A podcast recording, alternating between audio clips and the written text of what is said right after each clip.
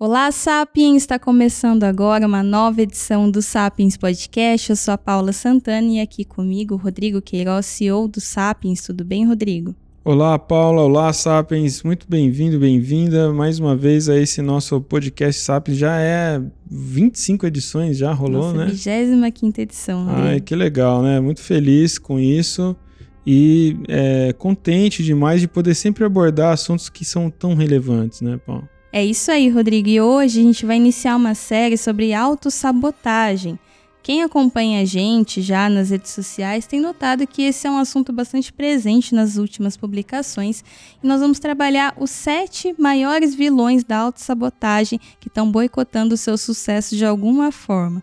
Hoje nós vamos falar sobre dois que são muito comentados, né? Que é a procrastinação e o perfeccionismo.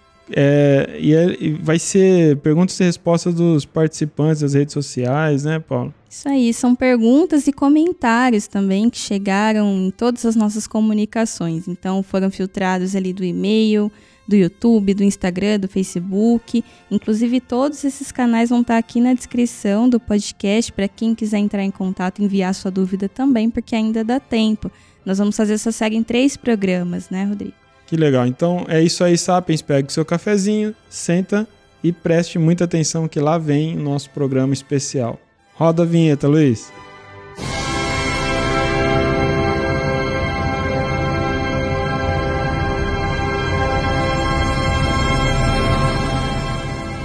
Então, Paula, vamos dar início a esse nosso bate-papo, né? Esse FAQ, vamos dizer assim, né? As perguntas frequentes. E quando a gente fala em autossabotagem, é sempre importante dizer que existe um cardápio bem vasto. O meu olhar assim é que todos nós, seres humaninhos, todos os sapiens, temos alguns sabotadores em nós. E, e a gente constrói essas, esses sabotadores ao longo do nosso desenvolvimento, a, a sociedade como tal, e, e aí num micro é, espaço que seria a nossa família, os nossos costumes, isso nos leva a instalar esses que a gente chama aqui né, de vilões da sabotagem, e existe os mais populares, os mais famosinhos, as estrelas Sim. da sabotagem, que a gente elencou como sete vilões. No entanto, há muitos outros. Então, às vezes o ouvinte consegue se identificar com esses sete vilões. Aí, num olhar mais aprofundado, numa busca de autoconhecimento, ele precisa de um acompanhamento, é importante que isso seja dito, às vezes para poder conectar ele conscientemente a outros que a gente não está abordando aqui, né? Então, é muito, é muito importante saber que esses sabotadores eles são criações que existe na nossa cultura. Então existe os sabotadores mais comuns para nós aqui nas Américas. Tem outros que você vai ver com mais destaque que a gente até não reconhece com clareza que estão na cultura mais asiática. Então isso faz é, é uma criação que surge a partir de, de costumes, de crenças religiosas, de cultura, de é, caminhos de moralidade, né, até mecanismos sociais, políticos, etc. É, não devia estar isso na sua pauta, né? Mas é, acho é importante a gente fazer essa introdução, porque nós estamos falando muito sobre esse assunto nos últimos, nos últimos as últimas três semanas, talvez, né? Sim. Porque que já é resultado de uma procura do nosso público, né, dos sapiens aí que seguem a gente nas redes sociais, o nosso trabalho, e sempre bate a porta, nossa, eu não consigo parar, eu não consigo manter performance no meu trabalho. Aí você vai pergunta para o Sapiens, mas o que que acontece? Ah, eu me distraio com as redes sociais. Isso é procrastinação. Sim. Agora, não é tão simples dizer também. A procrastinação, a gente tá, preparou um material, né, Paula? Que vai trazer esses sete vilões com embasamentos científicos mesmo, né? Como que a, a ciência está entendendo e, e trabalhando uh, a respeito de, desses hábitos, desses comportamentos nossos. Por que, que a gente age dessa forma? Você para pensar por que, que a gente se permite distrair com bobagem. Porque, Sendo que a gente sabe é, o que é importante, o que, que a gente tem que fazer. É, é teoricamente, acredita-se que, que sabe. todos nós, de alguma maneira, é, quer admitir que, que tem objetivos traçados. Ah, acordei hoje, vim pro meu trabalho e eu sei o que eu tenho que fazer. Sei lá, tem um mural lá com, a, com as minhas metas diárias ali no meu departamento. E aí você, de certa forma, você sabe o que tem que fazer. Mas aí deu meio-dia e você não cumpriu o que tinha que acontecer naquele período. E por que você não cumpriu? Não, foi, foi o seu superior que, que exagerou na meta? Ou realmente você, em alguns momentos, abriu um e-mail que não precisava, tomou mais café do que deveria, né? É, consultou seu celular quando não precisava? E aí, quais são as distrações que vai surgindo? Quais são as mudanças de rota que você estabelece? em nome de uma liberdade. Tem isso também, né? Não, é porque eu sou dono da minha vida, eu faço as coisas no meu tempo, eu sou assim. Como que é essa ideia de dizer eu sou assim? Essa definição, né? E aí, nesse eu sou assim, você já inclui uma crença que te paralisa num formato. Todas as vezes que você vê uma pessoa falar assim, eu sou assim, essa pessoa tem sérios problemas, né?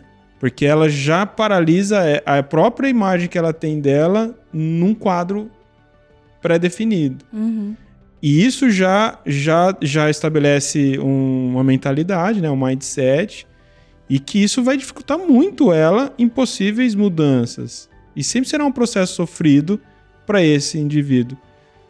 Quantas vezes você conversando com amigas, parentes, nos últimos três meses você ouviu alguém falar isso? De si. Hum, várias vezes. Então. Rodrigo, então já que você citou sete vilões, eu vou nomeá-los aqui para quem está acompanhando a gente. Esse assunto a gente já trouxe nas nossas redes sociais com bastante frequência nas últimas três semanas, como você também citou. E são eles: procrastinação, perfeccionismo, síndrome do impostor, ansiedade, vitimismo, culpa e medo. Esses são os sete vilões que você nomeou para compor os inimigos do sucesso, né? Que são quem a gente precisa combater aqui. E a gente vai percorrer um pouquinho cada um deles. Vou começar com a procrastinação. Eu abri uma caixinha de pergunta no Instagram, é, perguntando o seguinte: o que você quer saber sobre procrastinação? E aí a Carla Piccoli, que acompanha a gente lá, respondeu tudo, pois ela me paralisa. Então, como a gente pode ajudar a Carla? É, aí é, é é como estava dizendo aqui anteriormente, essa subjetividade é perigosa, né? Porque, ah, eu quero saber, eu, tudo é uma dúvida para mim. Ok, é, é concreto isso, aceito isso. Agora, será que tudo que ela chama de paralisia, né, que é mesmo procrastinação? Uhum. Então, esse olhar, porque às vezes, sabe, uma coisa as pessoas não têm clareza que o, o que mais paralisa não é a procrastinação, mas é a ansiedade, uhum. por exemplo. E aí a gente está falando de outro, né? Agora, sobre a procrastinação, a gente também tem uma, um olhar muito simplificado. Ai, é o ato de é, ficar deixando para depois o que precisa ser feito agora. Não é tão simples. Não é tão simples. Porque quando a gente está falando de uma coisa muito específica, grande, por exemplo, eu tenho que terminar uma atividade. Bom, meu patrão me pediu um texto e eu tenho que entregar até 3 horas da tarde. Um exemplo. Aí eu opto por parar de fazer esse texto para fazer outra coisa. Então isso é bem claro, né? Fica bem óbvio. Ah, isso é uma procrastinação. Sim. Aí chega três horas, eu não entreguei vou levar um esporro, vou perder o, o, prêmio, etc. Né? Então você tem a consequência da procrastinação. Isso é muito específico. Então, o que mais é procrastinação?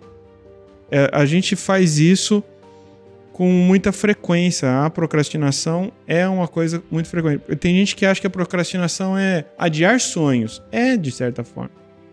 É, por exemplo, ah, eu queria muito fa fazer agora uma formação num curso tal.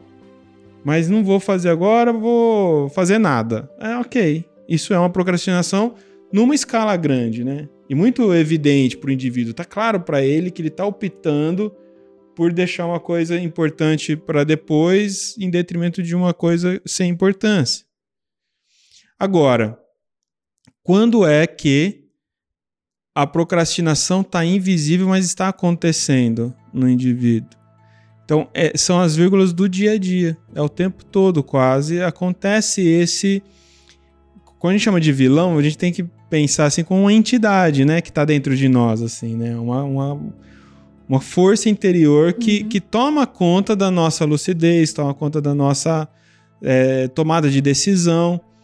E, e é justamente essa essa essa falta, olha só, o que eu acho muito importante, acho que esse aqui é o grande pulo do gato, Paulo. A falta de clareza com que a gente faz as coisas. A falta de, de clareza com que a gente se compromete com qualquer situação. Uhum. A falta de clareza com que eu vou executar um projeto, a falta de clareza com um compromisso que eu assumo para mim, a falta de clareza numa conversa importante, tudo isso. Quando você está com a falta de clareza, o que é clareza? É saber exatamente o objetivo daquilo, o resultado daquilo e você naquilo, né? Quem é você naquele processo? Quando me falta clareza, a meta não é, ela não é óbvia. Eu, porque eu ter a informação de uma meta não me dá clareza exatamente. Quando eu tenho clareza dos processos que me cabe para chegar numa meta, num objetivo, então eu tenho condições de estabelecer o foco, a concentração naquilo. É. E aí eu ganho mais energia, porque quando eu, eu me permito distrair o, com várias coisas ao longo do dia, então eu tenho uma perda de energia muito grande. Quando eu tenho clareza no meu objetivo, no meu compromisso, enfim, eu executo com mais eficiência, com mais celeridade, e aí eu tenho mais tempo livre, na verdade. Depois eu consigo Sim. fazer as coisas que até gostaria de fazer no meio do caminho. Então, se você buscar clareza naqueles seus compromissos, que seria aí sim, né, a chave para ah, eu quero parar de procrastinar, a procrastinação me paralisa. É falta é, começar os, os seus dias respondendo os porquês. Né? Por que isso hoje? Né? Por que você está fazendo o que está fazendo? Uhum. E aí começa a, a se consolidar um ambiente em que a procrastinação vai se dissipando. Porque nem tudo é procrastinação também. Ou seja, quando você entende, tipo, agora eu estou esgotada e eu preciso parar para recuperar fôlego, recuperar energia, recuperar concentração, né? Porque eu tô cansado, tô cansado de pensar, tô cansado de, enfim, nisso aqui. E aí você, aí é, a clareza tá nisso.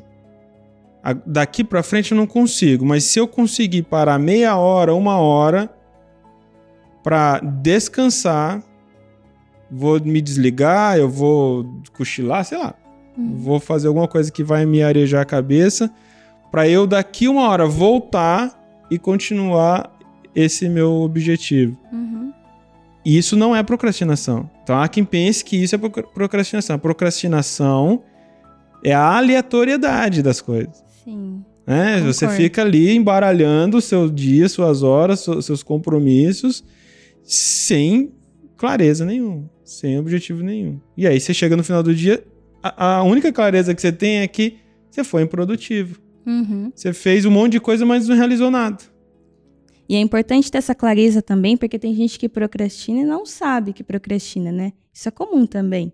Tem um comentário aqui que eu quero trazer, a gente não trouxe só dúvidas, tem alguns comentários interessantes também, que é do Tarso Pisorno. Ele falou o seguinte: Eu sou um procrastinador assumido, até porque é impossível resolver algo que não reconhecemos como problema. Achei importante essa fala. No meu caso, prazos estreitos, viradas de noite sistemáticas e ainda por cima, frequentes dificuldades para receber os trabalhos realizados com sacrifícios tiveram muita influência na formação desse quadro.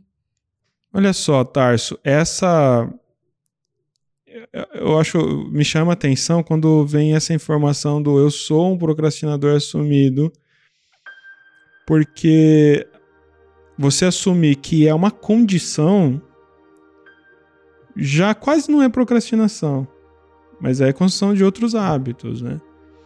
A procrastinação ela tá, tá muito associada a essa impercepção. Você, você perce, quando você começa a percebê-la, você já começa a desconstruir. E esse é um, é, uhum. é, esse faz parte do processo de superação. Agora, Tarso, o que, que me, me me preocupa aqui é que essa situação posta não é da procrastinação. Então, existe uma sequência de eventos que você narra de, da relação com o seu trabalho que por algum motivo isso te paralisa, tá aí você, a, a gerenciar o modus operandi aí é que tá te causando uma dificuldade de avanço, de desenvolvimento.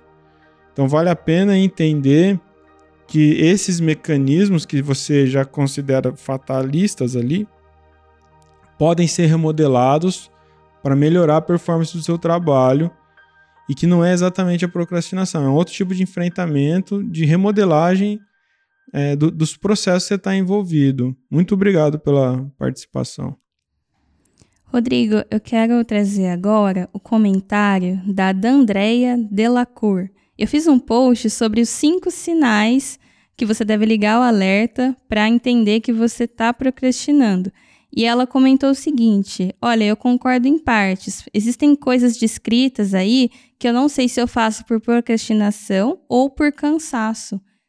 Então, como diferenciar se você está procrastinando ou se você só está cansado? Exato, porque o, can, o cansaço ele é legítimo e, e parar para poder descansar e voltar é, é genuíno, é importante.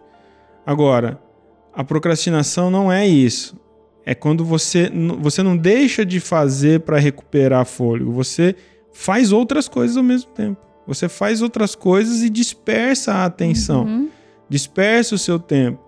Então, quando você tem clareza, poxa, eu tenho aqui meus objetivos, tenho meus compromissos, mas estou cansado. Às vezes estou estressado, às vezes eu estou acumulado de, de um, situações que me exauriu a energia, às vezes você precisa de férias. Aí são outras situações. Isso não pode ser considerado exatamente procrastinação. Acho que vale reforçar aqui para o Sapiens ouvinte isso. Olha só, a procrastinação ela precisa da impercepção, ela precisa da, da escuridão.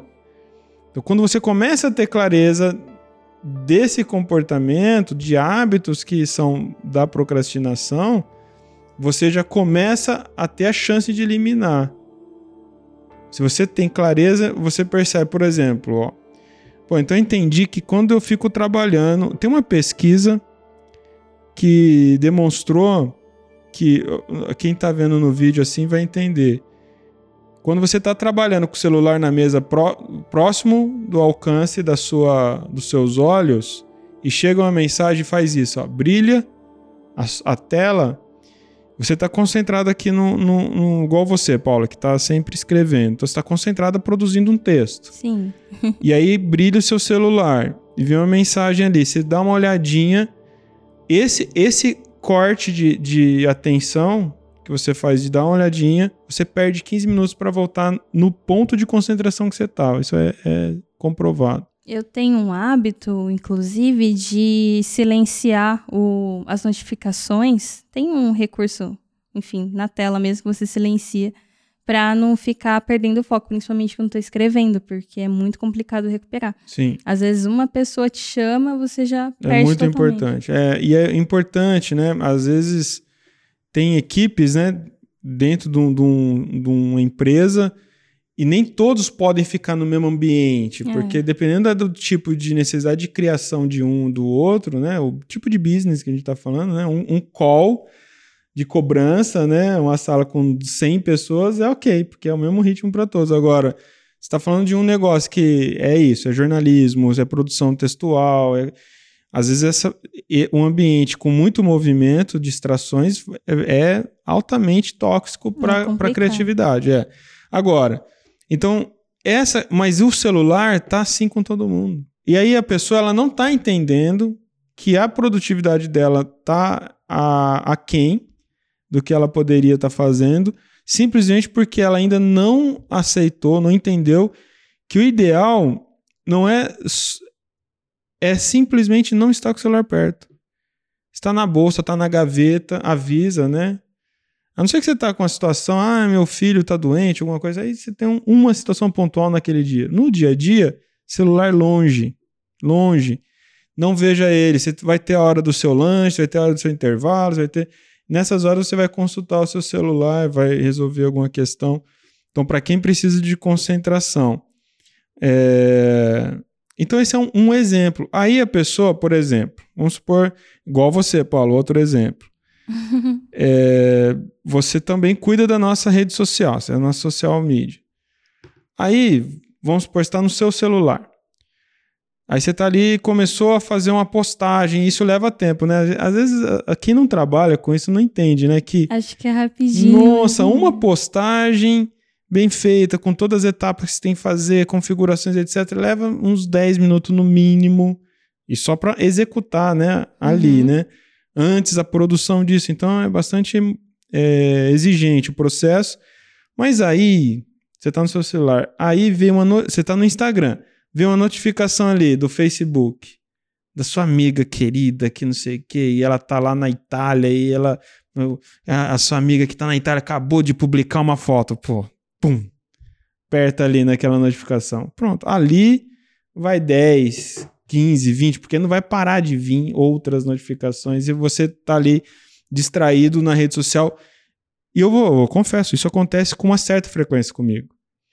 Né? Então, quando eu vou trabalhar mesmo na rede social, vou parar para trabalhar, eu tenho que realmente ficar muito focado, porque senão eu começo a ver outras coisas, abro uma caixa de, de me, da mensagens, o indirect, não sei o que, aí vai, hora que vai, pô, não era nada disso que eu tinha que fazer agora, né? Sim. Então, isso é a procrastinação. Essa é a identificação. E aí, quais são. Aí eu preciso começar a me organizar para eu boicotar o boicotador. É isso, ó. Eu sei que me distrai se eu ficar vendo notificação. Tiro de perto. Pronto, já eliminei um- uma mina de, de procrastinação. Quando eu vou, se eu trabalho no celular, eu vou fazer aqui o meu trabalho no celular. É ter esse compromisso ativo. Estou ativo aqui. Não vou ver coisas pessoais Uhum. né? E, e se comprometer com isso. Isso é um exemplo bem básico, mas as pessoas negligenciam. Né? Às vezes fala assim, puxa, faz meia hora que eu tô aqui e não tô. Eu estou aqui para fazer algo e eu não fiz. E aí parece que tá tudo bem, não tá tudo bem. Porque quando você põe na ponta do lápis, você põe na planilha do Excel a sua produtividade, você se desespera, né? Legal, Rodrigo. Acho que a gente concluiu bem essa parte da procrastinação, né? Então vamos para o próximo vilão, que é o perfeccionismo. Eu quero começar com um comentário do Elter Johnson. Ele falou o seguinte: O perfeccionismo não é uma qualidade. A prova é tanta que quem é perfeccionista não tem orgulho disso. Perfeccionismo é uma forma de querer ser visto, reconhecido, que surge na infância, quando os adultos à nossa volta não reconhecem as nossas ações. Crescemos e nos tornamos pessoas sedentas pelo reconhecimento e assim nos tornamos perfeccionistas. Você concorda? É, veja só, Paulo, não é, não é nenhuma situação, questão de concordar, né? Esse, o efeito das cobranças que a gente recebe desde a infância para ser excelente, né, para ser é, o primeiro, primeiro da sala, o primeiro do, do grupo. Isso gera ansiedade, muito mais uhum. ansiedade e que traz insegurança do que a ideia do perfeccionismo também. O perfeccionismo ele encontra brecha nessa, nesse lastro que o Helter coloca. Mas não é basicamente isso. Agora, por que eu estou enfatizando isso? Quem reconhece que é vítima do perfeccionista é, não é uma grande parcela. Essa é, é, esse é o, o, o grande problema desse vilão, uhum. porque ele traz uma vaidade. Então, a ideia, a, a vaidade de, de dizer eu sou perfeccionista daquele que não sabe o que qual, qual é o dano que esse essa sabotagem cria no indivíduo. Uhum. Então existe em torno do perfeccionismo uma aura de positividade que é mentirosa, sim. Então que pega o incauto, né? Pega o, o, o leigo e ludibria ele nesse romantismo que se criou em torno do, do, do, do perfeccionismo. Então, aquele que acha que vai se destacar no grupo, vai se destacar numa entrevista de emprego, vai se destacar numa conversa, ao se intitular, ou querer ser até o perfeccionista, não entende que isso é um desvio, um desvio de, de comportamento. Né? Quem reconhece que tem isso e sabe como é sofrer com isso, aí sim faz todo sentido o que o Helder está falando, porque não dá para se orgulhar do fato de que você nunca está satisfeito, de que você nunca reconhece o seu, a sua qualidade.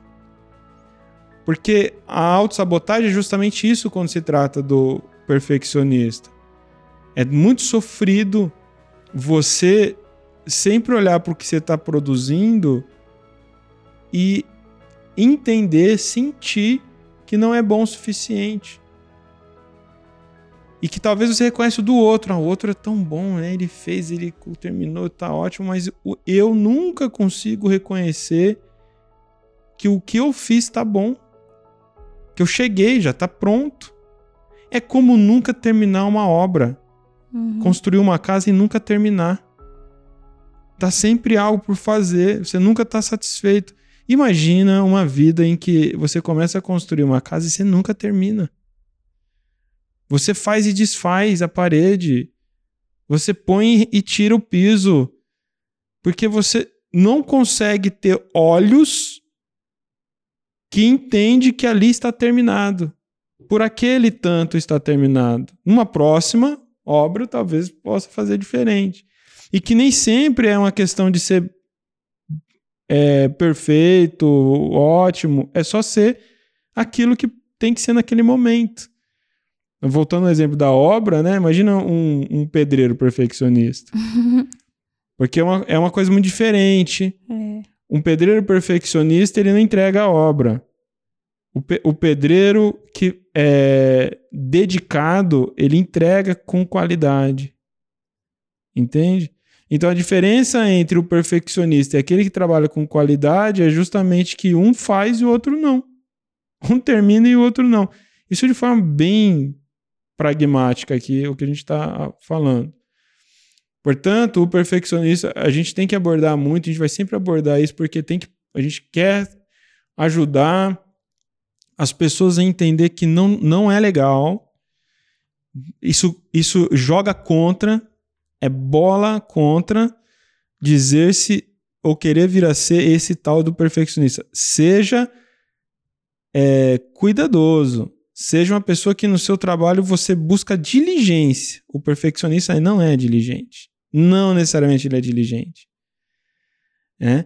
Então, essa é a diferença da, do, da angústia de quem vive o perfeccionismo. Isso numa escala de trabalho, Paula, isso numa, numa realidade de trabalho, significa que é um indivíduo que vai sempre estar tá atrasado, vai estar tá sempre atrapalhando a equipe, vai estar tá sempre criando problema, porque sofre, né? Sofre porque no, onde ele estiver envolvido, a, a coisa não, não conclui. Isso vem também do medo de um julgamento das outras pessoas? Vem do medo, aí sim até que faz o que o Helter está querendo dizer, né? De, de, de querer ser bem avaliado. Mas ainda é um julgamento do próprio indivíduo, né? É. Eu acho que você até já respondeu a, a pergunta que eu ia trazer a seguir, que é da Samira Silva. É, eu não sou perfeccionista, porém prezo pela qualidade das coisas e até que ponto isso é normal. Não, a diligência é tudo que qualquer profissional, qualquer indivíduo precisa ter na sua vida. A gente precisa ser diligente nas nossas relações afetivas, a gente precisa ser diligente na nossa relação familiar, a gente precisa ser diligente no nosso trabalho, e isso está em raridade. Poucas pessoas são cuidadosas, diligentes nos seus relacionamentos amorosos, afetivos. Poucas pessoas estão realmente preocupadas em ser diligente com o seu, a sua função no seu trabalho, né? Ou, ou com as suas amizades. Então, a diligência, que é o que ela está falando, né? Prezar pela qualidade, e, e quando você preza pela qualidade, você não para de buscar feedback. Uhum. E de acordo com o seu feedback, buscar essa melhoria em você. Então, é um processo de crescimento constante. Isso é fundamental todo mundo, toda pessoa com sucesso, sucesso, não fama, né? Não, vamos distorcer, com sucesso na vida, quer seja, volto a dizer, sempre eu enfatizo isso, né, Paulo? Sua vida relacional, afetiva, social e também profissional. Todo mundo que tem essa performance na sua, na sua história são pessoas que têm esse cuidado de ser diligente naquilo que está envolvido, no papel que está assumido. Né? Ser um pai diligente, o máximo possível, constante desenvolvimento, uma mãe diligente, um filho, um irmão, é isso. Uhum. Então, não é perfeccionismo a diligência. Rodrigo, muito esclarecedor tudo que a gente conversou até aqui, né? São dois autossabotadores muito importantes que a gente trouxe, o perfeccionismo e a procrastinação, são os que a gente mais tem comentários, inclusive. Foi difícil filtrar, tem muita dúvida, muito comentário sobre esses dois aqui que a gente conversou agora. Tem, tem um termo, né, que usa ultimamente que é, é hype, né, que fala. É, tá hypando, né? Então, esses dois autossabotadores, eles hypam há séculos na humanidade, né? Com Eu certeza. acho que eles são os bem estrelinhas, assim, tá muito, é muito comum na maioria de nós. Eu acho que todas as pessoas que eu já convivi, eu vi a presença dele. E é isso, né? Não se trata. Olha só que interessante, Paulo. Não se trata de eliminar o sabotador. Uhum. É aprender a conviver. É saber o lugar dele, que, porque talvez ele vai estacionando de tal forma que ele fica é, desimportante, né? Ele não tem mais domínio sobre você. E o conhecimento é fundamental para isso, né? Esse entendimento, essa troca de, de conhecimento aqui, de informação é muito importante. E qual é o próximo, Paulo? Os nossos próximos vilões da autossabotagem, Rodrigo, são a síndrome do impostor e a ansiedade que a gente vai deixar para a próxima edição do Sapiens Podcast. Então, você que está acompanhando a gente agora, não perca tempo e já envia sua dúvida. O que, que você gostaria de saber sobre a síndrome do impostor e sobre a ansiedade. Todos os nossos canais estão abertos para receber vocês. Vou deixar tudo aqui na descrição do podcast. E é legal reforçar que o Sapiens ouvinte pode entrar no link que está aqui na descrição para baixar, inclusive, um super e-book que a gente preparou com sete vilões da, da autossabotagem, né? Tá muito legal o e-book, Rodrigo. Tem, tem uma explicação com embasamento científico de cada um deles e ainda complementando uma fala sua sobre o assunto. Tá muito legal, tô muito orgulhosa ai. desse projeto. E quanto que é esse e-book? É gratuito. Nossa, não dá para perder. Então, Sapiens, corre lá, se cadastra e baixa seu e-book já. E também participe do nosso grupo no Telegram, né, Paulo?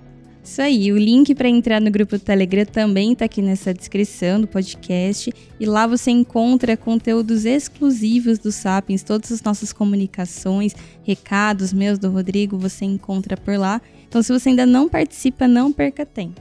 É isso aí, muito obrigado pela participação, Sapiens. Eu vou ficando por aqui. Tchau, Paula. Tchau, tchau, Tchau.